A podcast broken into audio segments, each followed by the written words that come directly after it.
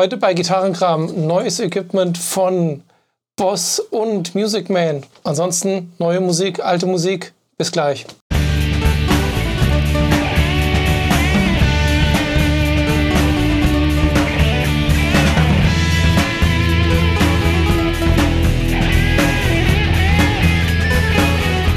Herzlich willkommen bei Gitarrenkram. Wieder mit Carsten und Gonz. Heute mal in einem Servus. genannt. Ja, grüßt euch. Ähm, ja, fangen wir direkt an, ne? So, machen wir mal hier. Ähm, wir haben ja das letzte Mal, also erstmal wieder Gitarrenkram aktuell heute. Ähm, hatten wir jetzt öfter die letzte Zeit. Ne? Ja, es gab viel zu erzählen. Ja, ist aber auch jetzt mal wieder gut, dann vielleicht. Schauen wir mal. Auf jeden Fall, ähm, wir hatten das vorletzte Mal, muss man ja richtigerweise sagen, diese ähm, Brothers in Arms Folge angekündigt. Ja. Und die kam ja dann nicht, ja. Ja, da habt ihr euch bestimmt alle gewundert. Ja, und wir konnten es dann beim letzten Mal Gitarrenkram aktuell nicht auflösen, weil wir das da noch nicht wussten, weil wir die schon eine Woche vorher als üblich aufgenommen haben, weil du in Urlaub gefahren bist. So ist es. So war das. Ja, und wie war das? Ja, das Video wurde geblockt. Also das war, das kann man schon mal vorneweg sagen. Ähm, was halt ein bisschen komisch war, weil ähm, ich hatte eine, eine, ja, wie sagt man dazu? Ich hatte schon eine Version bei YouTube hochgeladen, auf privat gestellt und die war, ähm, das war so ein Rough Cut, sag ich mal. Ne? Das habe ich gerade, damit du da auch mal reingucken kannst, ob das in Ordnung ist und so. Und die war schon seit zwei oder drei Wochen vorher, war die schon online. Ne? Und da ist gar nichts. Da kommt dann immer so Beschwerde wegen, ähm, ähm, ähm, wie heißt das, wegen Urheberrecht ne? und sowas. Das heißt halt in der Regel, gut, du kannst das nicht monetarisieren. Wir kriegen eh kein Geld für, ist uns eh völlig wurscht, ja. Und ähm, dann läuft das so durch. So ist das bei den anderen Videos, die wir so haben, bei den Reaction-Videos. Genau, bei den ganzen. Reaction-Videos sieht man gleich urheberrechtlich YouTube, der Algorithmus erkennt, welches Song das ist und entsprechende Tantiemen f- sollten sie denn fließen, gehen auch an den Künstler. Ja, genau. So soll es auch sein. Und dann haben wir, oder ich habe dann halt nachher die fertige Version, also ich habe das fertig geschnitten und ähm, hochgeladen. Wir hatten ja noch, ein, noch eine kleine Einleitung davor, dann nachträglich gesprochen.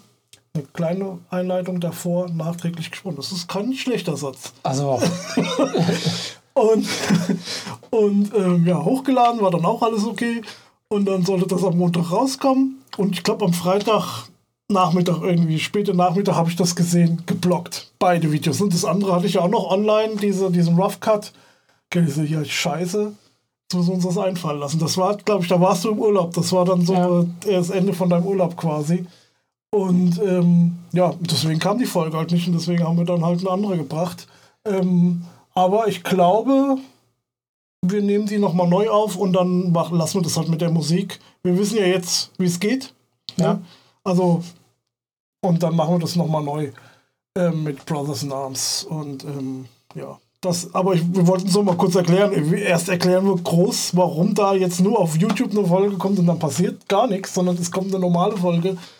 Ähm, das war mal erklärungswürdig, ne? ja. Genau, so. Und ähm, dann gehen wir gleich weiter hier. Ähm, Neues Equipment. genau, der John Petrucci hat mit Music Man ähm, Mit wem auch sonst. ja, eine neue Gitarre rausgebracht. Das ist ein ganz schöner Trümmer, ja.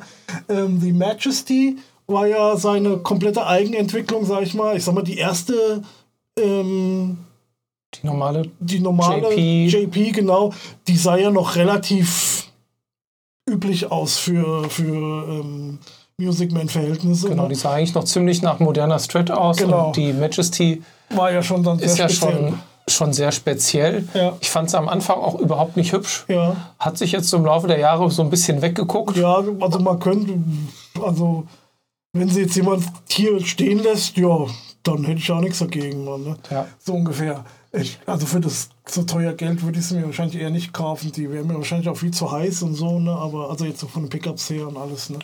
Aber ja, ähm, es gibt ja auch eine Sterling-Version von der Majesty.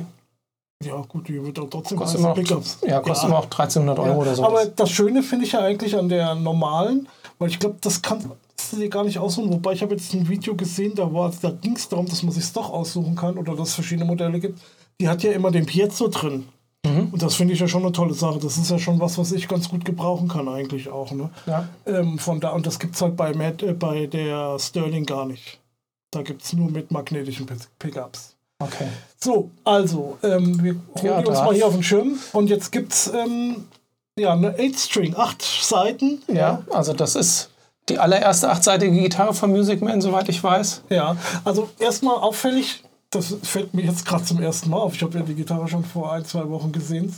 Die hat hier dieses Schild in der Mitte gar nicht. Ne, die hatten ja sonst immer ähm, bei den Pick über den oder unter den Pickups und den ähm, Steg quasi ähm, so ein, so ein Shield-Inlay gehabt oder oft. Eine Ja. spätere Version dann teilweise nicht mehr, wo sie dann mal eine schöne Decke hatten oder so.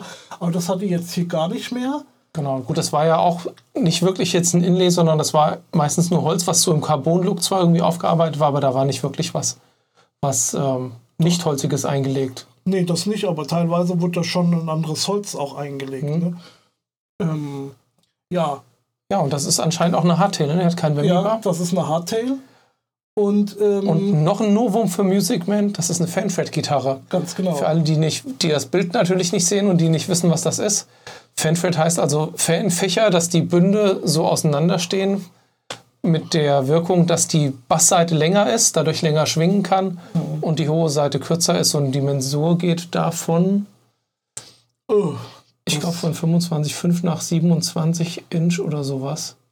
hier steht es von 27, ja genau. Ja, genau, die Bassseite ist 27 Inch, also das ist schon ein ordentlich heftiges Baritonformat. Ja, also du hast unten ähm, die hohen Seiten, hast du halt Fender Standard Strat. ja, und gehst dann auf Bariton irgendwie so die Richtung. Genau. Ja, sehr ungewohnt. Äh, ja, also cool finde ich, dass es eine Hardtail ist. Ansonsten, ich hatte mich ja mit der Majesty, mit der Optik, haben wir ja gerade schon gesagt, am Anfang ein bisschen schwer getan. Das wird auch einen Moment dauern, bis ich mich mit der angefreundet habe. Das sieht schon, Also die sieht sehr, aus. sehr massig aus, genau. Also diese, diese Bridge ist natürlich der, ähm, also ich finde die ja eh immer so ein bisschen, äh, das erinnert mich so ein bisschen an 50er Jahre. das sieht so nach Oldtimer aus. Genau, Ne? So. ja. Und das erinnert mich auch so ein bisschen, das gefällt mir auch so bei, ich weiß nicht, machen die das immer noch, aber bei den ähm, Opels, hab, weißt du, jetzt hier so die letzten Jahre, den Signia oder Astra oder sowas, die haben doch hinten auch immer so eine Chrom-Zierblende gehabt, auch so ein bisschen V-förmig. Und das fand ich immer unnötig. Das, und das äh, erinnert mich jetzt hier irgendwie auch so ein bisschen dran. Die Bridge ist so ein bisschen. Obwohl, die sieht aus wie die andere Bridge, halt nur viel größer, ne? Oder wie, wie das, wie das äh, äh, Vibrato, was sonst immer drauf war. Genau. Und Ja. was noch hinzukommt, der Korpus von der Majesty ist relativ klein. Ja. Falls ihr noch keinen in der Hand hatte, die ist doch ein Stückchen kleiner als ein Strat. Und dann jetzt mit den acht Seiten da drauf, also gefühlt bedecken die Seiten den ganzen Body. Ja. Also nicht ganz, aber ist schon ordentlich viel Fleisch da Ja. drauf. Hat auch die ähm, Piezo-Pickup drin, ja, was ich jetzt auch interessant finde für eine achtseitige Gitarre. Aber gut, ich meine, ähm, heutzutage wird ja auch gerade auf diesen ähm, achtseitigen Gitarren viel clean gespielt, ne? Mit Tapping und sowas. Und ähm, da bietet sich das natürlich auch an, dann nochmal so ein bisschen Akustik-Sound drunter zu mischen oder so, ne? Ähm, Ja, die Idee bei der Majesty war ja sowieso, dass die magnetischen Tonabnehmer gar nicht so super brillant ausgelegt sind, meine ich. Und dass man auch elektrisch verstärkt den Piezo immer so ein Stückchen dazu mischt für die Höhen. okay. Glaube ich, das war die Idee. Oder Kann so habe ich es verstanden, mal in irgendeinem Video vom Henning jedenfalls. Ja, ja kann man so machen. Ähm, ich denke, da, das kann ja jeder machen, wie er will. Also ich würde jetzt auch schon den Piezo dann gerne alleine benutzen. Kann, ich, kann man ja auch. Klar, auch. Aber auch die Magnet, das ist halt Geschmackssache, denke ich. Genau. Also man hat alle Optionen, die man möchte und ist Ja. mit Sicherheit unglaublich teuer, die Gitarre. Ja. Aber was ich viel spannender finde, warum hat der Petrucci eine Achtseiter-Gitarre? Können wir uns da auf richtig brutales Gebolze einstellen auf dem nächsten Album? Wir haben ja schon zwei Reaction-Videos gemacht. Genau, wir haben ja, das haben wir noch gar nicht erwähnt, jetzt die zweite Single haben wir jetzt auch ein Reaction-Video äh, zugemacht. Und ich hatte so ein bisschen ja eigentlich gehofft, dass man ähm, die achtseitige Gitarre daran sieht, weil das hätte sich ja, äh, das wäre hätte ja irgendwie Sinn gemacht, ja, wenn ich erst die Gitarre rausbringe und dann das passende Vi- Musikvideo dazu. Ja. War aber leider nicht so. Ähm, naja, können Ja. wir nochmal, ja, keine Ahnung, was der da machen wird. Also ich denke mal, der, hat jetzt keine achtseitige Gitarre, weil er jetzt irgendwie einen Akustik-Song oder, oder äh, also ich glaube, so clean kann, ich meine, gut, Petrucci spielt ja mal clean, so ist es nicht, ne? aber ähm, Ich denke schon, dass es da brutal wird, aber ich bin gerade bei den, äh, wenn man so in den härteren Gefilden ist, äh, dieses immer tiefer und immer mehr Seiten, das ist so eine Sache, die ich natürlich, ähm, womit ich jetzt nicht so persönlich so viel anfangen kann, aber Ja, gut, ich ich mein, man, man, der Bassist soll ja auch noch was zu tun haben. Ne? ja, gut, ich meine, der hat ja eh schon einen Sechsseiter Bass. Ja, der kann dann die hohen Sachen spielen. Ja. ja, ich bin, bin mal sehr gespannt. Also er hat ja vermutlich den Prototyp schon lange gehabt, um es auch auf dem Album zu hören. Ansonsten, weißt du noch, damals, als er noch zu Music Man gewechselt ist und hat die siebenseitige noch nicht gehabt bei Music Ja. Man, da hat er dann noch seine siebenseitige Ibanez gespielt. Ja, richtig. Und von Ibanez gibt es natürlich auch acht Seiter und äh, neun Seiter, glaube ich, auch. Ja. Und zehn, was auch immer. Also mir sind ja manchmal sechs Seiten schon zu viel. Ja, unsere Bassfrau, die Michaela, die Ja. übrigens gestern Geburtstag hat, alles Gute nachträglich nochmal. Ja, Die hat auch gesagt, auf ihrem Fünfseiter-Bass, sie bräuchte die hohe Seite eigentlich nicht. Eigentlich wäre das, was man so bei einer sechsseitigen Gitarre zu einer Bariton-Gitarre macht, ja.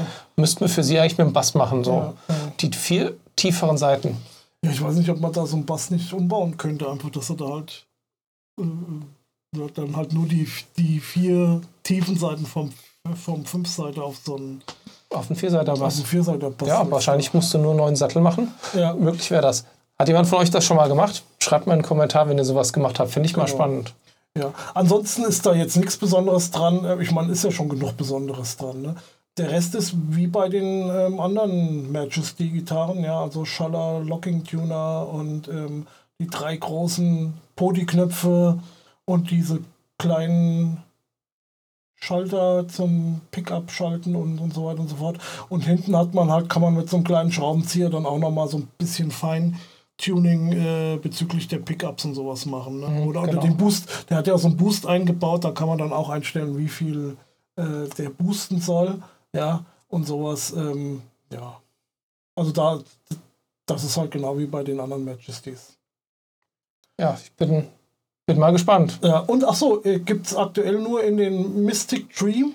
Ja, das ist dieses Grün, was aber je nachdem, wie das Licht einfällt, auch lila oder so blau schimmern kann. Also, das war ja schon, glaube ich, die allererste JP, die wir damals gesagt haben, die kam schon auf äh, in Mystic Dream raus. Und ähm, das ist auch eine der geilsten Farben eigentlich von, Ja. den, von Petrucci. Muss ich sagen, finde ich auch super Ja. cool. Ja. Ja, Gut, so viel dazu. So viel dazu. Dann haben wir als nächstes, ähm, Boss hat zwei neue Pedale Ja, rausgebracht. fangen, haben wir es schon wieder getan. ja, fangen wir mal an mit dem ähm, IR 200. Das ist ein ähm, Amp- und IR-Kabinett. Ja, Impulse Response. Ja, genau. Also da, ähm, das ist also nicht wie andere, die nur irgendwie so ein so ein IR-Loader haben, obwohl es gibt, oder halt dann nochmal irgendwie so ein, so ein Kniekanal davor ges gesetzt haben. Oder wir hatten doch, wir, wir haben doch in letzter Zeit öfter, also solche Pedale oder so eine Art öfter mal gehabt. Die gibt es doch jetzt, äh, Genau. dieses Jahr einige Es sind einige rausgekommen. Das Strymon Iridium zum Beispiel. Ja, hat, aber hat das mehrere Kanäle? Ich weiß es jetzt gar nicht mehr. Ja, du hast drei Amp-Sounds zur Auswahl. aber musste ich vorher festlegen. Du kannst sie nicht umschalten zwischendrin einfach. Ich glaube nicht. Ja. Okay, was haben wir da noch gehabt? Dann Hatten kam nicht von, Walrus von? Walrus Audio dieses ACS, Ja, Cap Sim Amp and Cap Simulator ACS ja. 1. Und hatte auch nur einen Sound, oder? Ja, Das war, glaube ich, programmierbar sogar. Okay. Ja, also man hat immer das Gefühl, Boss versucht so ein bisschen so in dem Strymon-Gewässer zu fischen. Man hat Ja. ja mit der 500er Serie das Gefühl, dass die so die Großen des Mobius, das Timeline und so weiter Ja. abbilden. Und dann haben Strymon ja ihre kleineren mit den zwei Knöpfen gemacht. Und Boss hat dann halt die 200er Serie nachgelegt. Genau. Und ja, aber schick natürlich. Das, da hat man wahrscheinlich das komplett programmierbar mit MIDI, hat den MIDI dann als Mini-Klinken. Genau. Also das, ähm, wie gesagt, du hast halt verschiedene Amp-Sounds. Das ist jetzt nicht wie ein, ich sag mal, wie ein ähm, Modeler, wo du 50, 60, 100 Amps hast, sondern du hast, ähm, ich glaube, acht, acht verschiedene Amps von äh, clean bis äh, hochverzerrt. Ne? Und ähm, die sind, das sind halt so die, diese typischen äh, Boss-Modelle.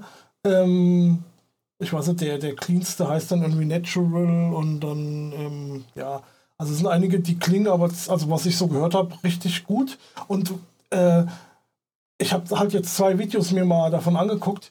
Du hast halt auch die Möglichkeit, in dem Amp zum Beispiel einzustellen, ob der jetzt vom, vom Gain her niedrig, mittel oder hoch, also viel Gain mhm. hat. Also auch bei einem cleanen ähm, Verstärker zum Beispiel. Und das ist so eine Sache. Ähm, ich habe ja meinen, ich bin ja so ein bisschen Boss-Fanboy, ne? obwohl ich jetzt hat noch keiner gemerkt, obwohl ich jetzt lang nichts mehr ähm, gekauft habe quasi, aber ich, das letzte war ja das GT10 Ne? Und das hat das ja damals auch schon gehabt. Und deswegen, da, da hatte ich dann äh, so, so äh, ähm, ein Fender-Amp, zum Beispiel ein Tweet-Amp, den kriege ich im Helix nicht ansatzweise so zum Klingen, wie der da in dem Boss geklungen hat. Ne? Und hier habe ich ein Video gesehen, da klang das wieder genauso. Da war ich so wieder, oh, also das Ding wird mir echt gefallen.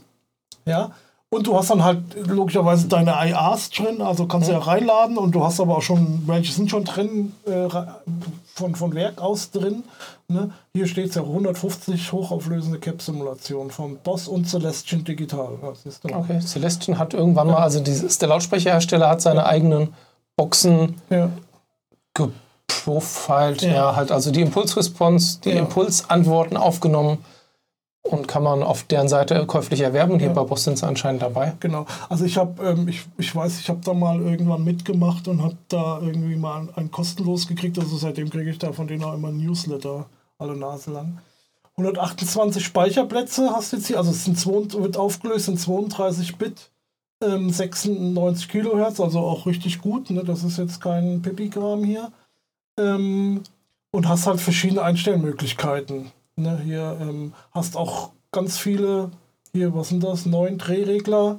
auf dem Gerät selbst. Also, Gut, also die unteren fünf sind offenbar für den Amp, also ja. Gain, Level, Bass, Mittel, Höhen. Ja. Und die oben kann man dann den Amp und das Cap auswählen und mit Ambience kannst, ist wahrscheinlich so ein Hall auch schon mit dabei. Ja, genau, stimmt, ist auch schon mit dabei und du kannst auch irgendwo draufdrücken, um dann nochmal irgendwie weiter ins Menü zu kommen. Also das sind eh zwei Taster, aber du kannst, gibt auch ähm, hier von diesen Drehreglern welche, wo du drauf drücken kannst. Also bei Strymon, dieser Ambience-Regler, bei Strymon ja. heißt der, glaube ich, Room oder irgendwie sowas. Ja. Also ist dem Ganzen sehr ähnlich, aber man hat das Gefühl, es ist so von der Peripherie irgendwie ein bisschen cooler gemacht. Und 369 Euro soll das Ding kosten. Das ist halt ist nicht ganz billig, ne? das muss man mal sagen. Hat ähm, ein Input, ein Effektweg. Weg, genau, ne? das haben die meisten anderen nicht. Ja. Und ähm, ein, ein Stereo-Output. Genau, und was der leider nicht hat, was andere immer haben, Boss eigentlich nie, ist ein XLR-Ausgang.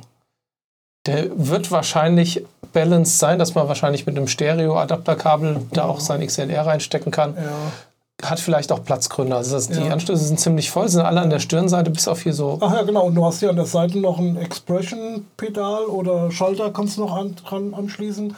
Ein Kopfhörer und auch AUX-In. Das heißt, kannst du dann auch mal vom Handy irgendwelche Sachen oder so, wenn sowas einspielen. Ja. Und ein USB-C, was ich denke, ist eher für ähm, Update oder für, um die, um die äh, IAs drauf zu spielen. Ja, aber auch als USB-Audio-Interface zu gebrauchen. Das ah, ja, heißt, genau, man kann das Ding an seinem PC anschließen, die Gitarre direkt ins Pult damit. Aber was ich, wovon ich jetzt noch nichts gehört habe oder gesehen habe, dass man irgendwie am PC Sachen einstellen kann. Das gibt's. Das ist ja bei Boss eh immer so ein bisschen stiefmütterlich gewesen. Ja, aber ich sag mal jetzt bei dem Katana oder ähm, wo gab es denn noch diese, diese Amps? In der Katana sind ja die Amps. Das gab schon bei, oder beim GT 1000 oder sowas.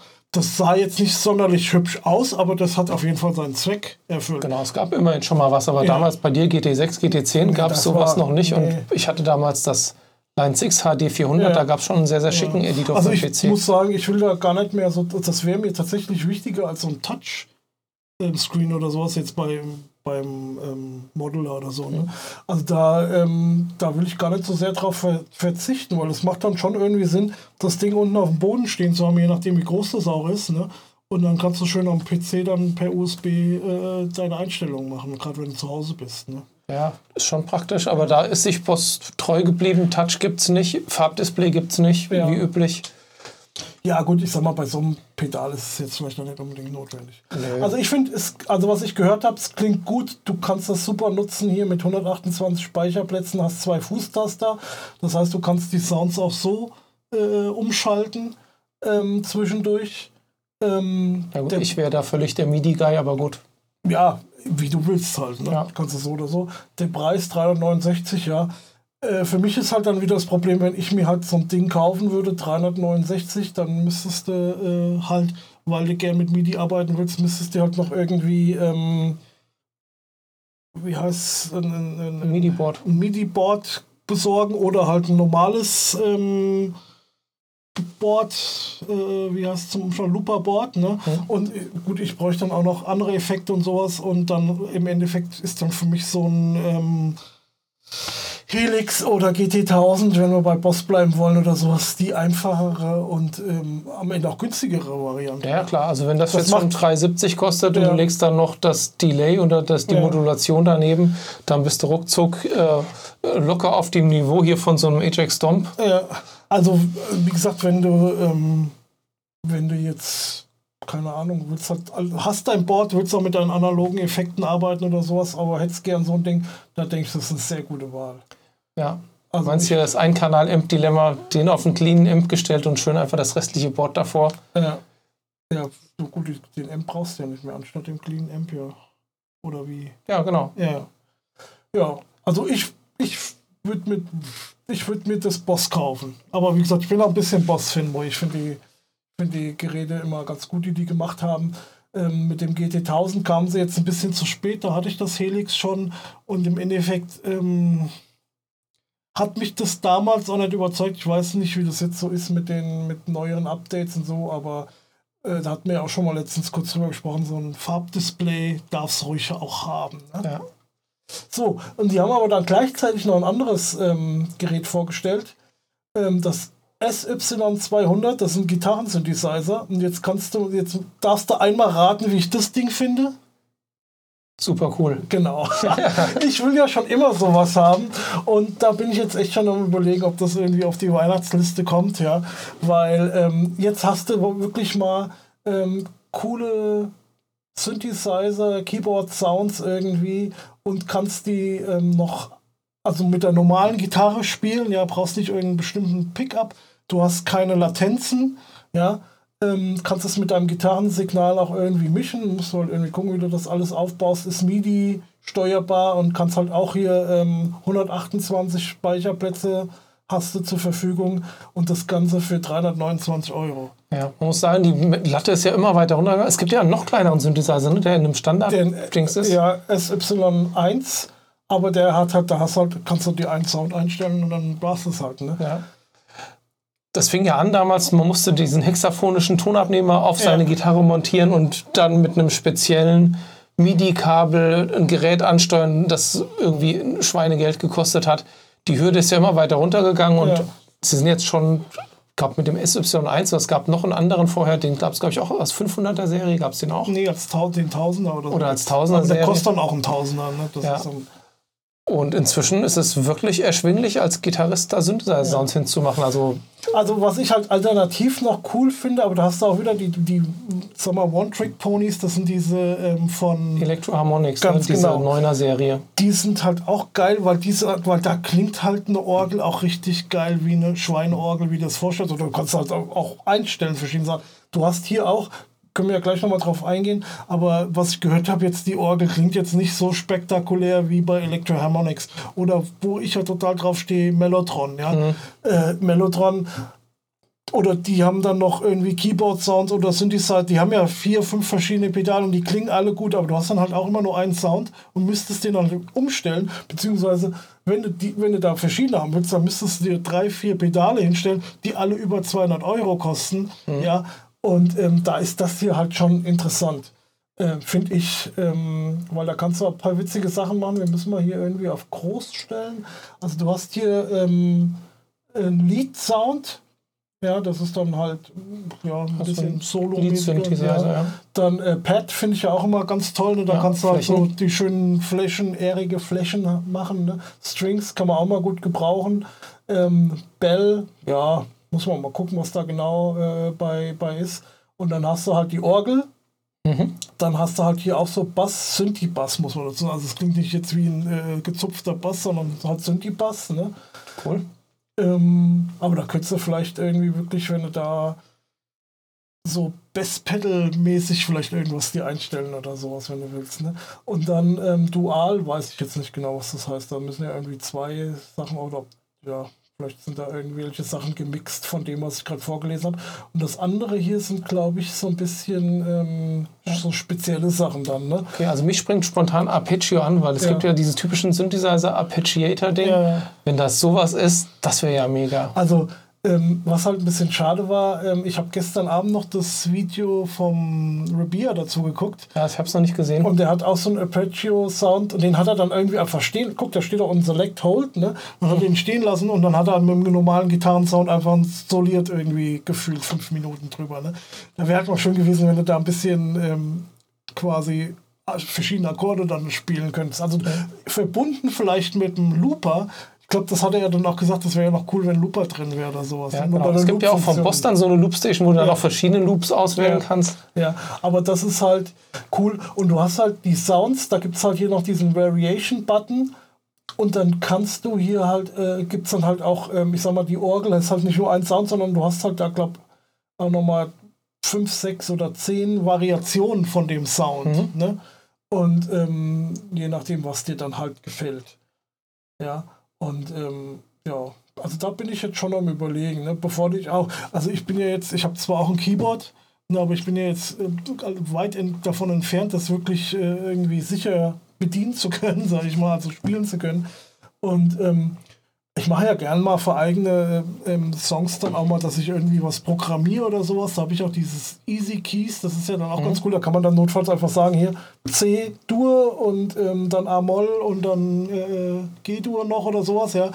Und kopierst du das dann rum und dann hast du da auch schön. Aber wenn du es vielleicht mit der Gitarre einspielen kannst, ist dann unter Umständen nochmal cooler, eine coolere Sache. Ja. Wobei man halt immer aufpassen muss, man sollte irgendwie Keyboards oder so Synthesizer-Sounds, da musst, musst du halt einfach anders spielen, wie wenn du Gitarre spielst. Ja, sonst klingt es halt irgendwie blöd, weil dann klingt es nach Gitarre, nur halt irgendwie auf dem Synthi-Sound. Das ja. ist eigentlich nicht das, was du haben willst. Ne? Ja, da muss, das muss man sich dann auch so ein bisschen aneignen. Ja, aber also ich bin begeistert. Das kostet, glaube ich, 329 Euro. Ja. Ist jetzt auch nicht ganz billig, aber ja. Ja, sechs bis acht Wochen, also pünktlich zu Weihnachten, das ja. könnte klappen. Ich bin mal, ja, wie gesagt, das, ich habe es jetzt ja nicht zwingend notwendig, aber das ist, ähm, könnte sein, dass das vielleicht irgendwie, irgendwie bei mir zu Hause mal landet, die nächsten Wochen oder Monate. Ja. Und dann würde ich berichten, ne? Absolut. Wir ja. testen das dann, falls das kommt. Bitte? Dann machen wir einen Test davon. Stimmt, genau. Ein bisschen spät, aber dann machen wir einen Test, genau. So, das war das. Oder bossen wir fertig, ja. Ja, genug gebost. Dann bist du jetzt hier noch dran? Da habe ich jetzt überhaupt keine Ahnung. Genau, JHS Pedals so, ja vom, vom, ja, ja, von Josh Scott, die Firma, kennt ihr vielleicht. Wir haben den Kanal auch in einer der YouTube-Folgen erwähnt. Und der ist ja der super duper Pedal-Nerd. Der äh, Josh und Jupiter FX, das ist eine deutsche Effektschmiede, hm. also eine deutsche Manufaktur. Die sind irgendwie inzwischen, glaube ich, zu dritt oder zu viert. War nicht irgendwie ein Artikel, dass ein anderer Boutique-Hersteller sich jetzt mit dem zusammengetan hat, seine eigene Serie auf Eis gelegt hat. Dafür war eine Gitarre und Bass, glaube ich, drin. Und ich fand das sehr bemerkenswert, dass halt eine deutsche kleine Pedalklitsche, sage ich jetzt mal, da bei so einem großen Boutique-Typen ist. Und er stellte einige Pedale vor und ist da sehr, sehr angetan von. Also schaut euch das mal an. Und generell Jupiter FX, das sind schon coole Sachen. Aber was, was heißt anschauen? Ähm, da gibt es ein YouTube-Video. Genau, es gibt ein YouTube-Video, können wir dann verlinken. Ja, okay. Und der hat dann, keine Ahnung, 5, 6, 7, 8 Pedale, die er dann auch vorstellt. Und mhm. der stellt die ja immer vor und dann machen die immer einen Jam. Also er und der Nick und der, dessen Namen ich jetzt vergessen habe, tut mir leid, der auch Editor ist, die spielen dann zu dritt. Einer spielt Bass, einer spielt Schlagzeug, er spielt Gitarre. Mhm. Und dann jammen die da ein bisschen mit rum und äh, da sind coole Sachen dabei. Also der hat Jupiter FX, die haben zum Beispiel ein Delay und einen Hall, die auch so einen Hold-Button in der Mitte haben. Ähm, oder wie so ein Ramp-Button, wenn du dann da spielst und drückst dann da drauf, dann geht halt der Halt einfach total crazy durch ja, die Decke. Ja, okay, und man hat gemerkt, der Josh hat da richtig Spaß dran. Ja. Das ist ja so ein bisschen, hatten die das doch bei den, ähm, wie heißen die aus Dänemark? Die TC Electronic? Ja, genau. Oder T-Rex sind auch aus Ja, Dänemark? Nee, die äh, TC Electronic. Die hatten doch auch jetzt diese Hold-Funktion auf dem Pedal, wenn du drauf gedrückt lässt, dass zum Beispiel bei dem Hall, bei dem Hall of Fame oder so, dass du dann, äh, der Hall dann halt so stehen bleibt oder halt, kannst du glaube ich programmieren. Ja, genau, dieses willst. Mesh heißt das, Ja, glaub ja, ich. genau. Und da konntest du ja dann auch so verrückte Sachen machen. Ja, Ja, genau. genau, du wie so eine Art Mini-Expression-Dings Ja, ja benutzen. genau, genau so war das. Ja. Ja. Für mich wäre das nichts, aber Nee, ich glaube, das brauche ich auch nicht unbedingt. ja, das sind natürlich dann auch so, wo wir es vorhin hatten mit One-Trick-Pony. Wenn du das auf deinem Board hast und setzt das bei jedem Sound ein, ist es dann halt irgendwann auch langweilig. Genau, das stimmt. Das ist dann schon, Das das, muss muss hier dann da- schon was ganz Spezielles sein. Ja, ja. Ja, So das es. wollte ich nur mal erwähnt haben. Ja, das werde ich mir mal angucken, glaube ich, wenn ich es nicht vergesse. Ähm, ja, und dann letzte, letztes Mal hatten wir dann über die neue Neil Morse Band CD Ja, gesprochen. was ist mit Six String Supplies? Ach ja, genau, machen wir das erstmal. Six String Supplies. ja, ähm, kenne ich nämlich gar nicht. Was ist das? Ja, ich habe das auch nicht gekannt. Und zwar ähm, hatte ich bei dem letzten YouTube, also YouTube 2 Video, hatte ich doch die ähm, Chicks, wo der Gitarren baut. Mhm. Ne? Und ich bin ja auch gerade am Bauen. Ich habe jetzt wirklich angefangen hier ähm, unten, du hast schon gesehen, der Body ist schon ausgesägt und sowas. Ähm, Story folgt. ja, genau. Und ähm, ich hatte mir dann auch die Videos von ihm nochmal angeguckt. Der hat ja so, so eine Dreier-Serie, ne, wie man, äh, wo er auch nochmal genauer erklärt und wo man nicht nur zugucken kann, ne, wie, wie er jetzt Gitarren baut äh, oder wie man eine Gitarre baut. Und dann hat er, kam er daher zum, ähm, zum Löten ne, von der Elektronik. Hat er gesagt, er hat auch keine Ahnung von so richtig, er hat das immer irgendwie hingekriegt. Ähm, würde aber ähm, den Channel, den YouTube-Channel von Six String Supplies empfehlen. Da gibt es alle möglichen ähm, Anleitungen, wie man ja, die Elektronik von der Gitarre verlötet. Und dann habe ich gedacht, Mhm. ach, das ist ja gut, da tue ich mich ja auch schwer äh, dabei. Ne? Ich habe ja letztens gerade erst gelötet mit meiner neuen Harley Benton Gitarre. Ähm, und dann habe ich da mal reinguckt und ich war begeistert. Also das soll jetzt überhaupt kein YouTube-Channel-Empfehlung sein, in dem Sinne, sondern ähm, also das ist eine Firma, die verkauft solche, also Potis und sowas, ja, und, Mhm. und, und, und Schalter und auch ein paar äh, Pickups, ja. Und ähm, dann kannst du halt schon vorgelötete äh, äh, Sachen da auch bestellen, ne? Und die aber die haben halt diesen YouTube-Channel, wo sie halt zeigen, wie man das anständig macht, ne? Und ähm, das Einzige, was ein bisschen schade ist, dass sie halt selten wirklich die Pickups mit verlöten, sondern meistens nur diese, die Potis und sowas Mhm. und, und, und halt dann ähm, den, den, den Jack für, die, für das fürs Kabel und sowas, ne? Klinkenbuchse auf Deutsch. Genau, die Klinkenbuchse. Und ähm, aber ich war so begeistert, weil ich das halt ehrlich gesagt äh, noch nie gesehen habe, wie das jemand macht, wie man sauber und einfach lötet, verlötet, ja, dass das wirklich auch schön aussieht, ja. Mhm. Und ähm, wenn es euch vielleicht genauso geht, guckt mal bei Six String Supplies einfach mal die Videos an und seid, weil wenn ich löte, sieht das aus wie Scheiße. Da hast du wirklich hier solche riesen Klumpen Lötzinn da an, an allen möglichen Ecken und so. Ne? Und ich bin froh, dass, das, dass überhaupt ein Ton rauskommt. Und da, und ich hab's halt, weißt du, du, du guckst halt irgendwie, vielleicht hab, bin ich ja manchmal zu blöd zum Suchen, aber dann guckst du irgendwie, wie lötet man, dann findest du halt irgendwie ein Tutorial, ne? Da werden natürlich jetzt keine Putis verlötet und keine Gitarren, sondern ähm, irgendwas anderes. Und wenn du beim Gitarrenbau bist, da werden zwar Gitarren verlötet, aber das wird das nicht genau erklärt. Ne? Und da kannst halt richtig schön zugucken und dann gibt es halt auch verschiedene Schaltungen und sowas, was die da, also die haben jetzt nicht alles, aber die haben, keine Ahnung, 15, 20 Videos oder sowas, wo verschiedene Sachen erklärt werden. Und ähm, vielleicht gibt es auch andere Videos, wo man sowas schön sehen kann. Ne? Aber ich wollte es einfach mal, wenn das jemanden interessiert, wer vielleicht auch mal schraubt, aber da eigentlich gar nicht so gut dran ist. Und einfach, dass man sieht, wie es geht, wie mache ich das überhaupt, dass das am Ende dann auch mal schön aussieht. Ne? Okay. Weil, weil die einfach der optische Input dazu gefehlt hat. Oder Okay, so. dann habe ich mal eine Frage. Ja. Also ich kann einigermaßen okay löten, aber was Ja. immer richtig, richtig kacke ist, Ja. Das ist, wenn man die Masse auf das Gehäuse vom Poti Ja, auflöten will. genau. Das hält nie, nie, Genau. nie da drauf Also, bei mir. Was die zuerst gemacht haben, ist immer erstmal Lötzinn auf das Poti, ganz alleine ne, Mhm. gemacht. Dann haben sie halt ähm, das Kabel dran, haben da dann halt auch nochmal ähm, ordentlich Lötzinn äh, benutzt, ne, damit das da, dass du dann Klump hast. Dann ist der nachher hingegangen und hat ähm, mit, dem, mit dem Schraubenzieher am, am, am, auf, am dem Kabel quasi das runtergedrückt, damit das nicht weggeht, das Kabel. Und dass das dann quasi dieser Lötzinn da, dieser Klumpen da trocknen kann. Ne? Also das Geheimnis ist wahrscheinlich, ähm, dass das vorher schon Lötzinn auf dem Poti so ein bisschen Ja, drauf also habe ich probiert, ich habe es abgeschliffen, Ja, aber- irgendwie gekratzt. Guck dir das halt mal an. Nee, Ja, das, das das haben die zum. Beispiel nie gemacht. Das sieht einfach, ähm, ich meine, die, die Videos, muss man zugeben, sind ein bisschen langwierig. Die gehen 20, 30 Minuten. Ne?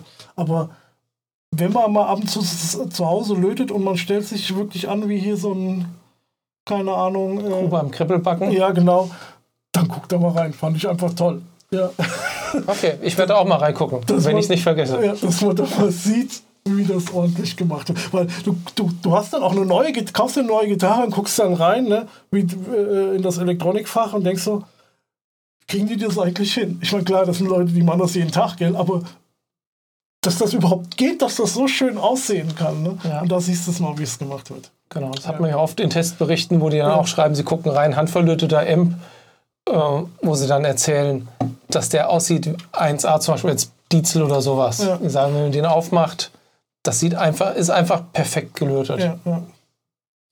Gut, dann hatte ich ja gerade schon gesagt, äh, Neil Morse hatte, Neil Morse Band hatte, hatten wir letztes Mal ne, mit dem neuen Album. Ja, haben wir auch schon zwei Reaction-Videos gemacht. Genau. Und ähm, da wurde jetzt angekündigt, deswegen wollte ich das jetzt ganz kurz erzählen, weil da gibt es gar nicht viel zu erzählen.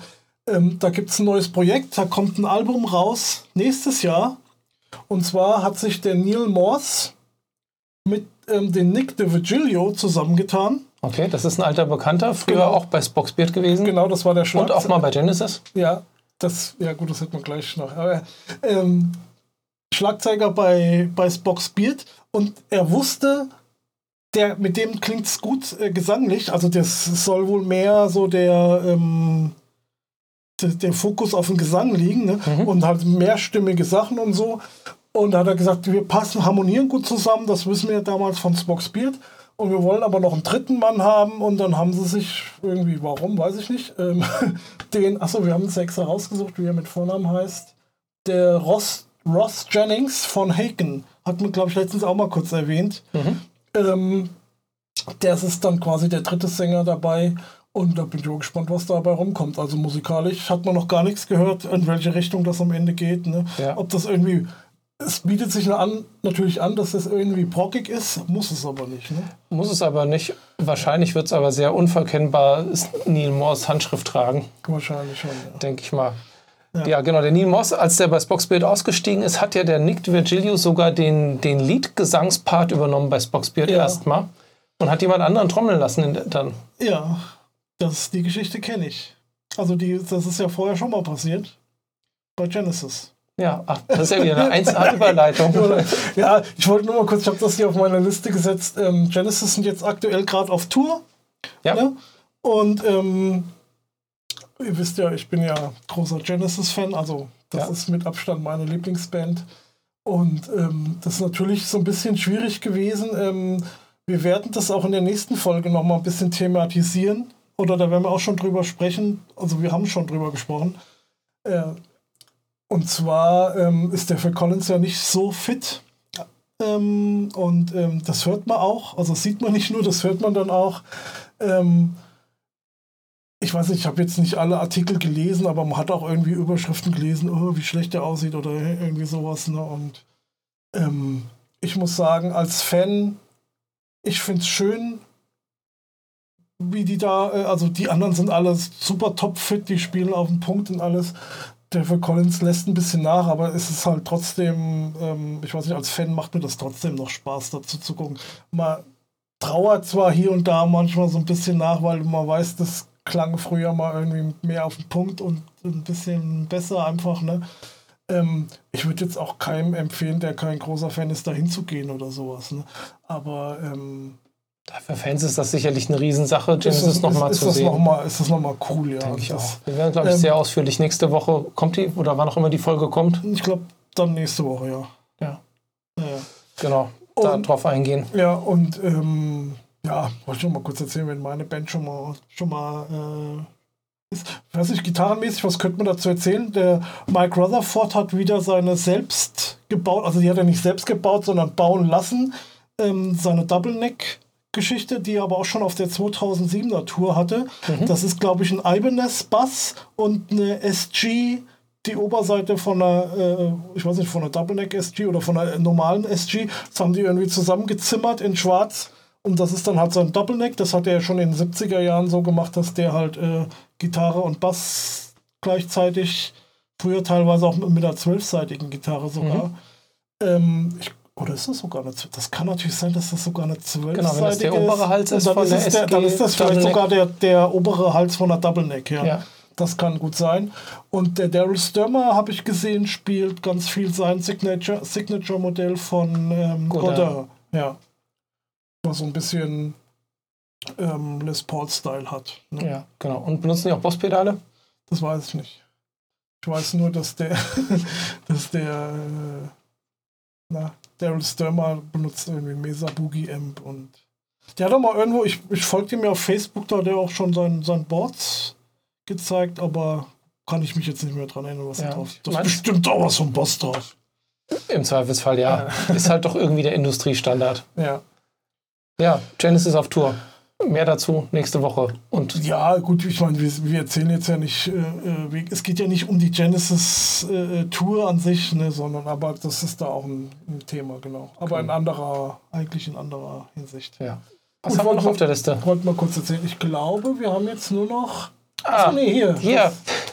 ja, da bin ich jetzt mal gespannt. Ja, da aus der Abteilung Schwank aus meiner Jugend. Joe Bonamassa macht ein neues Album, kommt auf Tournee wollte eigentlich vor zwei Jahren schon auf Tournee sein. Ich hatte Karten gekauft. Konzert wurde abgesagt, Geld wurde abzüglich Gebühren zurückerstattet. Ja. Ist immer so ein bisschen unbefriedigend, weil man hat dann am Ende was bezahlt für nichts. Mhm. Irgendwie. Aber es gab jetzt wieder Tickets und ich habe es mehr oder weniger zufällig irgendwie gesehen. Habe dann eines Freitags morgens im Homeoffice, dank Corona bin ich ja nur noch im Homeoffice im Moment, dann irgendwie direkt morgens um 20 vor 7 oder sowas dann geguckt, wo noch was frei ist habe mir zwei Plätze ausgesucht mit Pellen, mit meiner Frau, äh, habe die Tickets bestellt und, und ab dafür mit der Bestellung und bin dann auch in Urlaub gefahren, die Woche drauf und dachte mir so, na gut, das ist ja erst im nächstes Jahr im März oder so oder im April. Das Konzert, das wird schon dauern, bis die Tickets irgendwann mal kommen. Mhm. Man bezahlt ja dann auch für Einwurf, Einschreiben und so weiter. Und während ich im Urlaub bin, ich habe die Fritz Phone App auf meinem Handy kriege ich eine Benachrichtigung, dass irgendwie eine 0177 an irgendeine Handynummer andauernd versucht bei mir anzurufen. Und ich habe meinen Laptop mit dem Urlaub gehabt, habe dann irgendwann bei Facebook geguckt und habe über Facebook eine Nachricht gekriegt und zwar nicht direkt, sondern von irgendeinem von einem Silent Man Artikel, der anscheinend öffentlich war und ich was geschrieben hatte, kam ein Kommentar dazu. Hallo Carsten, es gibt da irgendwie ein Problem mit deinen Bonamassa-Tickets, melde dich doch mal bei mir. Okay. Und ich denke mir so, okay, ich habe doch bei der Bestellung meine Handynummer, meine E-Mail-Adresse angegeben. Warum kriege ich jetzt, werde ich auf meine Festnetznummer zu Hause angerufen und kriege eine Nachricht über Facebook? Lange Rede, kurzer Sinn. Ich habe die Frau dann zurückgerufen. Ich habe mir die Nummer rausgesucht, während ich in Österreich auf der Hütte saß. Und habe gesagt, ja, hier, hier bin ich, was gibt's? Und dann stellte sich heraus, die freundliche Frau Susanne hat meine Tickets bekommen. Ah. Und der Grund war vermutlich der, ich hatte mein Ticket so 20 vor 7 bestellt, sie ihre um 20 nach 6 oder so, kurz vorher. Sie hat sich Tickets bestellt für das Konzert in Saarbrücken, ich für in Frankfurt. Und die kamen wahrscheinlich direkt hintereinander aus dem Drucker raus, hingen vielleicht aneinander. Und ja, die hatte meine Tickets bei sich mit drin, hatte auch meine Rechnung mit drin. Und die hatte aber auch ihre Tickets drin. Ihre Tickets auch, meine auch. Und dann sagt sie so, hm, Sie hat dann erstmal nach mir gesucht, hat sich überlegt, Bonamassa, okay, es gab mehrere Carsten Haus anscheinend. Ich habe ein Gitarrenfoto in meinem Profil, dachte sie, okay, spielt auch in der Band, der wird das wahrscheinlich sein. Jetzt muss ich mal kurz, wo war das? Äh, wo wohnt die? Ja, irgendwo im Saarland. Ach so, okay. Nee, dann hat schon erledigt.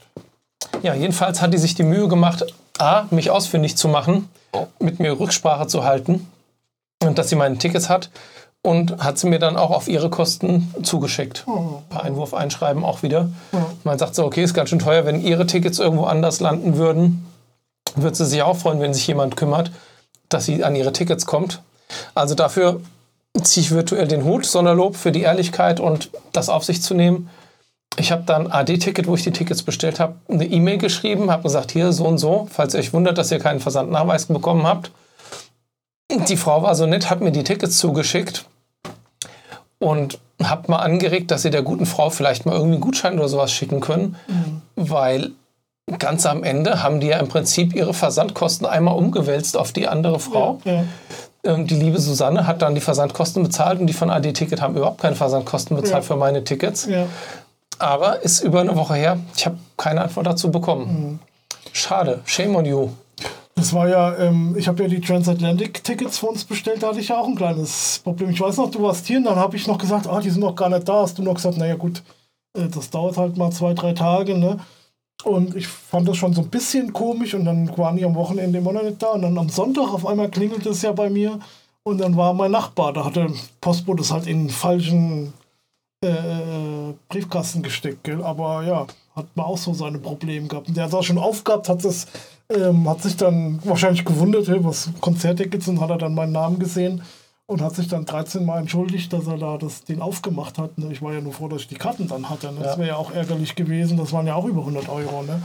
wenn dann die Karten weg gewesen wären. Ja. Ne? Ich meine, gut, jetzt bei die Ticket wäre es wahrscheinlich so gewesen, ich hätte dann da angerufen und gesagt, ich habe die Karten nicht bekommen. Die hätten gesagt, okay, stimmt, ja. ja. Sind irgendwo verloren gegangen. Hätten sie wahrscheinlich diese Karten mit dieser ID irgendwie storniert. Ja. Und hätten dann neue rausgeschickt. Das wäre schon irgendwie auch gegangen, aber ich fand es total nett. Ja, und auch, wollte das mal erwähnt haben. Außerdem ist es eine ganz witzige Geschichte. Ja, genau. So, jetzt müssen wir im Schnelldurchgang hier noch äh, den Rest machen, oder wie? Ja, okay. Ja. Und los geht's. Also, neue, neue Musik. Neue Musik. Iron Maiden. Jetzt habe ich erstmal eine Frage. Bevor wir hier jetzt über, äh, über die CD sprechen an sich. Ich habe jetzt schon 50 Millionen Mal im Podcast erwähnt, dass Genesis meine Lieblingsband ist. Und wir kennen uns jetzt schon weit über 20 Jahre. Aber was ist eigentlich deine Lieblingsband? Also ich könnte schwören, früher vor 20 Jahren hätte ich gesagt, Iron Maiden ist deine Lieblingsband. Aber ist das so oder ist das noch so oder? Also Iron Maiden ist auf jeden Fall ganz vorne dabei. Ich könnte mich jetzt nicht auf eine Band irgendwie einschießen, okay, wo ich sagen würde, das ist genau meine Lieblingsband. Das, ja. Das hat auch alles immer mal so Phasen. Ich so in den 90ern war Iron Maiden schon wirklich ganz, ganz weit vorne bei mir, fand ich okay. richtig mega. Weil ähm, die Frage habe ich schon länger auf den Lippen gehabt, aber ich fand, jetzt hat es super reingepasst. Ja. Ja, das war irgendwie dann die konsequente Weiterentwicklung von Metallica und Iron Maiden dann irgendwie Richtung Dream Theater zu kommen. Ja, ja okay. Also das ist dann ähnlich stark bei dir gerade wie Iron Maiden, oder? Ja, genau. Ja. Hat bisschen nachgelassen. Ich könnte jetzt gar nicht sagen, was aktuell meine Lieblingsbands sind. Ich bin im Moment eher, würde ich sagen, bei Long Distance Calling finde ich halt im Moment ganz groß. Ja, ich mag die Intersphere, ist eine andere deutsche Band, mag ich sehr, sehr gerne. Also ich bin ja, da bin ich ja ähm, wir sind ja gleich fertig mit dem Thema, aber da bin ich ja irgendwie so, also ich könnte jetzt meine ersten zwei sagen und dann von drei bis fünf, da müsst ihr schon sagen, naja, da gibt es keine feste Reihenfolge oder so, aber das sind schon alte Bands teilweise oder äh, Bands, ja, also da, da, da ändert sich jetzt nichts großartig, ne? Das ist dann schon, äh, da bin ich da so ein bisschen, glaube ich, weniger aktuell irgendwie wie du jetzt. Ja, mag sein. Also auch jetzt Guns N' Roses waren für mich früher das allergrößte. Ja. Davor waren es Deep Purple. Also Deep Purple, Richie Blackmore war mein erster Gitarrengott. Ja. Slash war mein zweiter. Ja. Äh, Brian May war auch einer davon. Kommen wir gleich noch dazu. Und wenn ich jetzt wieder mal irgendwie Guns N' Roses UC Illusion höre oder sowas, da geht, geht mir das Herz auf. Da freue ich mich, denke ich so, das Mann, das war schon richtig cool damals. Ja, das stimmt schon. Gut, also neue Iron Maiden CD. Denn als großer Fan als großer Fan, was soll ich sagen, wie auch die letzten fünf neuen Iron Maiden CDs, hat mich das jetzt nicht vom Hocker gehauen. Ich freue mich natürlich, dass sie immer noch neue Musik machen. Ich glaube, das kommt bei den Dream Theater Reaction Videos auch so ein bisschen rüber, als würden wir das nicht gut finden. Das ist natürlich mhm. Quatsch. Wir finden das schon richtig toll. Wir gucken halt mit unserer rosanen Fanbrille da drauf. Ja. Und was ihr da in den Reactions seht, ist natürlich unsere erste Reaktion darauf. Und wir werden die Platte trotzdem abfeuern und rauf und runter hören, keine ja. Frage. Ja. Und bei Maiden war das auch so. Das ist alles schön und gut. Das ist jetzt nicht mehr so richtig catchy, so die, diese geilen Twin-Lead-Gitarren, die es noch in den 80er, Ende der 80er gab bei Maiden. Die gibt es halt da nicht mehr so verstärkt, was eigentlich schade ist, weil die mit drei Gitarristen, ähm, nach der Reunion waren sie ja dann auf einmal mit drei Gitarristen, ja. könnten die das eigentlich total cool machen. Einer spielt Rhythmusgitarren, die anderen spielen zweistimmige Lead-Gitarren darüber. Das wäre voll mega. Findet leider nur sehr wenig statt. Finde ich ein bisschen schade. Nach wie vor, die Platte kann man sich solide anhören. Wir haben die auf dem Weg im Urlaub, habe ich die im Auto mal gehört. Also du hast sie jetzt auch nur einmal so nebenbei gehört, oder wie? Genau. Ja, also ich, bei mir ging das ja ähnlich. Ich habe die auch einmal auf dem Weg im Auto, wo ich mal länger unterwegs war, kommt ja auch nicht so oft vor, ähm, gehört. Und ich bin jetzt kein Iron Man. Iron Maiden Fan. Iron, Iron Man. wir haben schon mal einen Triathlon gemacht, aber ja. Iron Man, oh. ähm, Iron Maiden Fan. Ähm, ich finde die Hits so aus den 80ern, die finde ich ganz cool, ja. Und ähm, was ich gar nicht kannte, weil du sagst mit den Twin Leads, ähm, ich hatte ja dann mal ähm, äh, nach seinen Men so bei ein paar Bands vorgespielt und die einen, bei denen ich vorgespielt hatte, ähm, da sagte dann der Schlagzeuger, glaube ich, oder so, ja, ah, wenn du dann dabei, dabei sein solltest oder so, ne, ähm, dann können wir auch mal so Trooper spielen und so. Ne? Und ich, Trooper weiß ich jetzt gar nicht, kenne ich jetzt gar nicht. Und dann habe ich das äh, mir dann halt zu Hause mal angehört. Dann denke ich so, oh, weiß ich nicht, ob ich das hinkriege. Ne? Ich denke, aber so schwer ist das gar nicht. Aber ähm, finde ich mittlerweile auch einen coolen Song. Aber bei der CD jetzt hier, also, aber wie gesagt, sonst nur so die Hits, ich kenne sonst wirklich fast gar nichts. Und die CD habe ich jetzt halt gehört und mir ging dann wirklich ähm, nach einer halben Stunde oder so der Gesang auf den Keks. Gut, du bist und natürlich kein Fan von Bruce Ich bin kein Fan, also das, das soll überhaupt gar nicht negativ gemeint sein, das ist einfach nicht mein Ding. Ja. Das will ich damit sagen. Und ja, also ich war dann, ich habe es aber durchgehört, muss ich, ähm, ich war mir nicht sicher, dass ich durchgehört, aber ich, ich weiß noch, weil ich habe das ja dann über meinen Google äh, und den YouTube-Dings da YouTube gehört. Und dann kam dann nämlich irgendwann kamen dann noch die anderen Lieder von, von äh, Iron Maiden dann hinterher. Ja, also es hat sehr viele Längen. Ja. Man sagt ja irgendwie schon seit drei, vier Alben, dass, dass Iron Maiden jetzt inzwischen in ihrer progressiven Phase irgendwie angekommen sind. Ja. Aber wenn die Songs einfach nur lang sind, aber ja, also mich hat oh. da jetzt auch nichts so richtig äh, gecatcht irgendwie. Also ich habe da auch mal versucht, so ein bisschen an der Musik vorbei, an der an Gesang vorbeizuhören, aber das gut, wie gesagt, ich war jetzt im Auto und habe dann äh, das nur nebenbei gehört, aber nee. Ja. Gut, aber man muss das mal so sehen. Bei Iron Maiden, die machen neue Platte, machen immer wieder neue Platten. Mhm. Finde ich auch gut so. Und dann gehen die auf Tour. Das ist überhaupt das Allergrößte, weil ja. wer noch kein Maiden-Konzert gesehen hat, das kann ich euch sehr ans Herz legen. Die Show ist immer cool und wenn man Bruce Dickinson cool findet wie ich und du ja nicht so, dann macht das schon richtig Spaß. Und ich finde, der Bruce Dickinson singt nach wie vor richtig bärenstark. Ähm, auch auf Konzerten, auch die alten Sachen, er kommt auch wirklich immer noch erstaunlich hoch, dafür, dass er das nur nebenberuflich macht. Er ist ja auch beruflich Pilot. ähm, das ist schon ein Erlebnis und wenn die das als Aufhänger brauchen, um auf Tournee gehen zu können, äh, da reden wir nächste Woche auch noch mal drüber in der Folge, mhm. die spielen halt drei, vier, fünf Lieder von der neuen Platte mit Sicherheit und ansonsten die letzten zwei bis fünf Platten, die davor waren, die werden sie wahrscheinlich komplett außen vor lassen und ansonsten da ein Best-of-Feuerwerk runter, runterreißen, ein Feuerwerk runterreißen, abfeuern, abbrennen. Ja, genau. That's the word. Ja. Und die Fans kommen mit Sicherheit völlig auf ihre Kosten und live ist vielleicht auch noch mal was anderes, wenn die die Songs live spielen ja. und man sieht die dabei spielen und, und, und Sound und Licht und so ein Kram. Wir wollten ja sogar ein Reaction-Video machen, ne? aber da gab es überhaupt kein Video zu. Ne? Genau, als die zweite Single gab, gab es ja. irgendwie nur so ein Lyric-Video. Ja. Und das ist ja dann öde. Äh, ja. ja. Gut. Also Iron Maiden ist äh, okay, aber nichts Besonderes. Für Fans okay, geht lieber aufs Konzert. Genau. Ja, und dann kommen wir ja noch in unsere ähm, Rubrik wieder reingehört. Und diesmal hast du was ausgesucht. Ja. Genau, Brian May. Back to the Light. Ja. Das ist sein erstes Soloalbum gewesen. Und das ist ja mal wieder, wenn ich kurz reingrätschen darf, ähm, eigentlich perfekt. Aber wahrscheinlich hast das, das, kamst du deswegen überhaupt drauf, weil das wurde jetzt neu aufgelegt, ne? Genau, er hat das ja. re-released, weil die CD, also ich besitze hier diese CD. Die originale. Die originale CD war wohl lange vergriffen und der, die Idee war eigentlich, ich habe ein Interview mit Brian May gesehen, wo er sagte, ja, viele von des älteren Publikums kennen die Sachen natürlich. Als Queen-Fans haben sie das auch gekauft. Aber es kommen jetzt vermehrt auch jüngeres Publikum zu den Queen-Konzerten mit dem Adam Lambert, mit dem die auf, Konzert, auf Tour sind. Und sagte, denen fehlt eigentlich die Möglichkeit, diese CD zu haben. Gut, jetzt kann man natürlich dagegenhalten, na gut, die haben doch alle Spotify und YouTube-Musik und was auch immer. Naja. irgendwie jedenfalls, er wollte das wieder auch physikalisch auflegen, hat er auch gemacht. Er hat bei, ähm, übrigens, Rick Beato hat ja ähm, ein Video über Queen Genau, und hat Brian May auch irgendwie. interviewt. Also er hat ähm, sein What Makes, what's, wie heißt es? What's What makes a song great? oder was? über Bohemian Rhapsody gemacht und hatte da dann auch äh, Interviewteile und hat das Interview aber nochmal komplett dann auch nochmal ähm, als YouTube-Video rausgebracht. Und da sagte der Brian May nämlich, äh, dass es in England jetzt aktuell so wäre, dass ähm, die Platten mehr verkauft werden als CDs. Okay, ja gut, jetzt Vinyl ist wieder im Kommen. Ja, ja. Interessant. Ja, ich finde das ja eigentlich auch ganz cool. Ich habe mir oft jetzt auch CDs schon dann gekauft, aber nur um per Autorip die MP3s zu haben. Ja.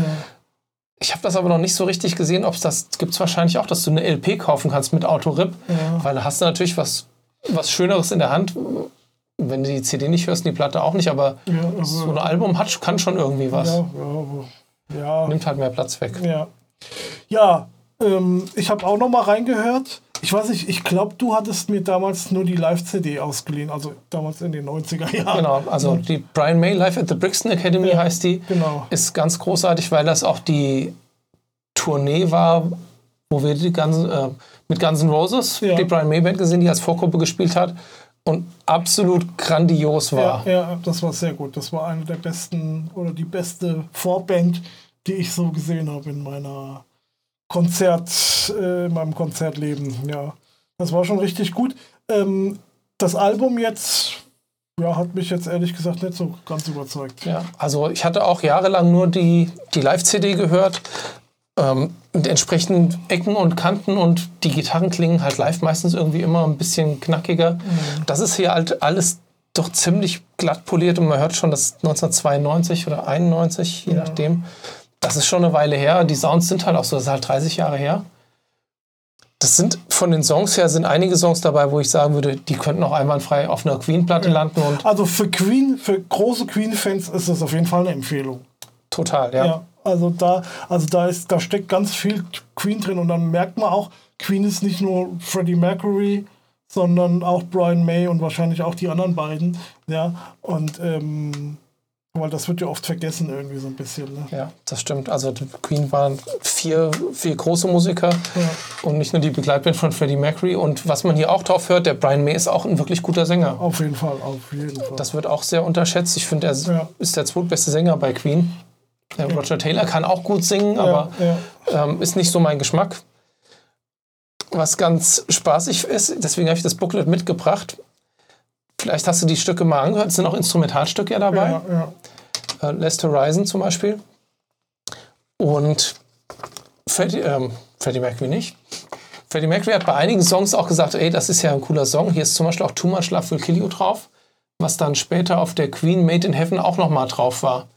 Als aber so, okay. viel rockigere Version. Ich wollte nämlich sagen, weil die geht mir auf den Zack hier mit dem. Die ist, die ist ziemlich öde, ist ja auch Ja. nur mit einem Akustik-Gitarren-Solo in der Mitte und auch bei der Live ist es ja schon mit dem E-Gitarren-Solo. Ja. Und so wie sie es live gemacht haben, ist es auch bei Queen später auf der Made in Heaven drauf. Aber hier ist eins drauf, das heißt Nothing But Blue, meine ich, genau. Und hier geht nämlich ein Thank You raus to Joe Satriani for a magnificent guitar which makes its debut on Nothing But Blue. Ah, cool. Ich nehme an, dass er damals eine Ibanez Joe Satriani Gitarre sich mal ausgeliehen hat und hat die darauf benutzt. Ja.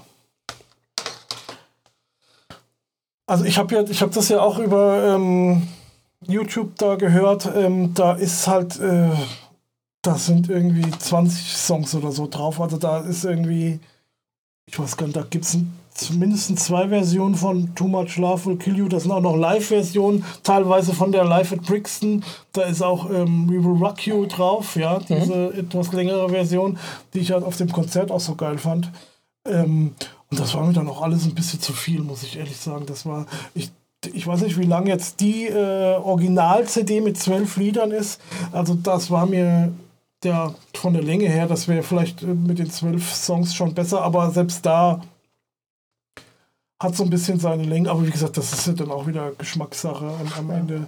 Ähm, ich bin ja immer bei Queen und so natürlich auch bei ähm, Brian May, ich war ja immer ein großer Fan von diesen straighten Rock-Songs, ne? So Tie Your Mother Down und One Vision und. Genau, äh, das sind ja meistens Brian May-Songs ja, gewesen. Genau. So, und da sind auch ein, zwei solche Nummern drauf, aber auch, ähm, wie gesagt, wie, wie ähm, Too Much Love Will Kill You hieß das, ne? Mhm. Ähm, was irgendwie mit Streichern, glaube ich, auch irgendwie arrangiert ist und so. Und, ähm, und auf der, auf meiner Extended Version war dann auch eine ähm, Gitarrenversion drauf, also wo kein Gesang ist, sondern dafür Mhm. die Gitarre gespielt wird. Ne? Genau. Macht es aber auch nicht viel besser. Ich finde die Stelle jetzt nicht, aber irgendwo steht dann hier so auch bei den, bei den Notes so, so sinn, sinngemäß so Gitarre, Gesang, Bass, Keyboards und alles andere ringsrum, gespielt von Brian May. Außer es wird explizit was anderes erwähnt. Und ähm, Cosi Powell hat hier drauf Schlagzeug gespielt, auch auf der Tour, wo wir sie gesehen Ja, haben. Ist okay. leider verstorben. Und man findet hier und da auch andere Musiker, die man schon mal gehört hat. Also Neil Murray war auch, der Bassist war ähm, auch in der Tourband bei ihm.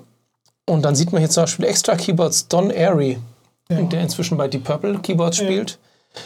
Und bei Nothing But Blue, dem erwähnten Song, spielt Bass John Deacon, Ja, der Basser von Queen. Habt Ja. ihr alle schon gewusst, denke ich mal. Ja. Sehr exzessive, ähm, hier Vocals, Chris Thompson, der ist auch bisschen bekannter. der hat auch bei ähm, hier bei dem Manfred Mann's genau, Band gesungen. vor auch so in den 90er oder Anfang 2000er. Ja, genau. Also ganz spannend, wenn man das Booklet sich auch mal angucken kann. Ich finde das so ein bisschen schade, dass man bei diesen ganzen elektronischen Versionen, digitalen Versionen, nicht das Booklet einfach als PDF dazu kriegt. Manche machen find, das, aber Ich finde das eigentlich sogar eine Frechheit, ne? weil du kriegst ja, du bezahlst ja, wenn du es kaufst, äh, trotzdem noch viel Geld, ja, mit meistens 10 Euro oder 11 Euro für so, eine neue, äh, für so ein neues Album und hast du gar nichts dabei. Ne? Und, ähm, und die mussten ja jetzt nicht so, so eine CD pressen und sowas. Ne? ja. Also ich denke auch so ein digitales Booklet sollte sich, gerade wenn es jetzt ein Booklet ist, wo auch die Lyrics drin sind und viel drin steht, das gehört, sollte eigentlich zum guten Ton gehören. das Aber macht ja auch, ich sag mal, keine Arbeit. Gut, die Frage ist halt, wie sieht das aus? Aber einfach als ZIP-Datei oder einfach als PDF drangehangen, fertig, ne, in dem Download. ja. Naja, gut. Ähm, wenn wir mal irgendwann eine Plattenfirma haben, dann. da machen wir alles anders. Ja, Dann wird alles viel, viel besser. genau. gut, wir haben jetzt ähm, auch viel länger gemacht, als wir wollten und äh, machen jetzt Feierabend, beziehungsweise wir reacten jetzt noch ein bisschen, ne? Ja, genau. Wir reacten noch ein bisschen. Lasst euch überraschen. Genau. Und sagen dann Tschüss bis nächste Woche. Schön, dass ihr wieder dabei wart. Ja, Bis dann. macht's gut. Cut.